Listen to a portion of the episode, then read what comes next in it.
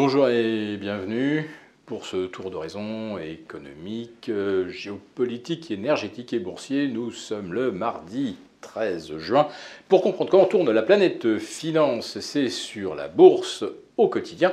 Et l'épisode du jour s'intitulera Le marché est full boule, est-il ma boule? En tout cas, nous observons des ratios euh, tels qu'on n'en avait pas observé depuis 23 ans.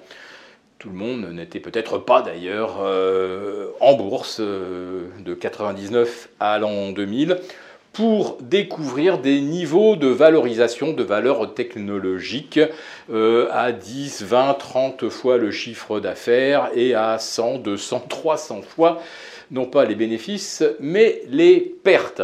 Eh bien, euh, cette époque bénie est revenue grâce à l'IA Mania, intelligence artificielle, qui fait que tous les titres qui de près ou de loin semblent euh, participer à cette nouvelle révolution technologique, eh bien, ils s'envolent et voient leur valorisation passer en moyenne la barre des 50. Mais on est très au-delà des 50 pour pas mal de titres, et aussi au-delà des 30-40 pour des valeurs à 1000, 2000 ou même 3000 milliards de dollars de capitalisation, puisque ça y est, Apple est revenu quasiment au sommet, presque à 3000 milliards, Nvidia, peut-être qu'à l'instant où j'enregistre, vient de repasser la barre des 1000 milliards de capitalisation. Et donc à 6 ou 7 euh, valeurs de ce gabarit, cela compense l'absence totale de performance de 493 autres valeurs du S&P 500. Quant au Nasdaq 100 qui est beaucoup plus resserré, eh bien, on est maintenant sur une performance annuelle de 35% et on se dirige, si on continue au même rythme, vers un 75 ou un 80% de hausse en année pleine. Et au moment où ces ratios devraient nous alerter, eh bien, la jauge euh, de l'appétit pour le risque ou de l'aversion au risque, eh bien, la jauge étant full greed, c'est-à-dire euh, l'avidité, l'appétit euh, pour le risque. On est en full greed. Mais ce n'est pas tout, car on est également au plus haut en termes de ratio call-put, là aussi depuis 2007 ou depuis les hauts de 2022. Autrement dit, tout le monde aujourd'hui est full bull.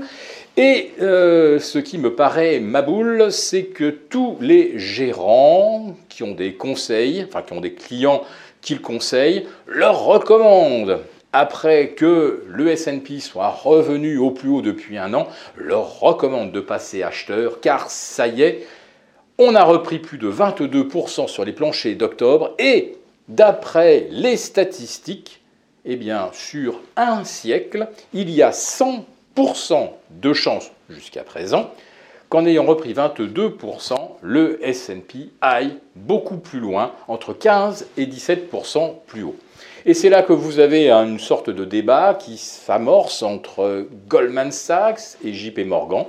Goldman Sachs voit le S&P 10% plus haut, JP Morgan le voit 10% plus bas par rapport aux cours actuels. À enfin une sorte de dissonance, ou en tout cas une non-unanimité euh, parmi les, les, acteurs les plus influents du marché, ça laisse évidemment réfléchir.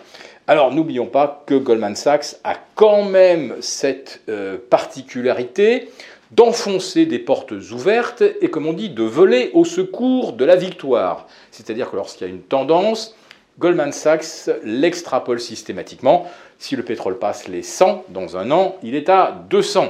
Et si le S&P repasse les 4003, ce qu'il est en train de faire, alors il ira à 4008. J'attire également votre attention sur, le fait que dans un marché qui est aussi bullish, où tout le monde a l'air d'en vouloir, on est toujours sur les volumes les plus faibles de l'histoire.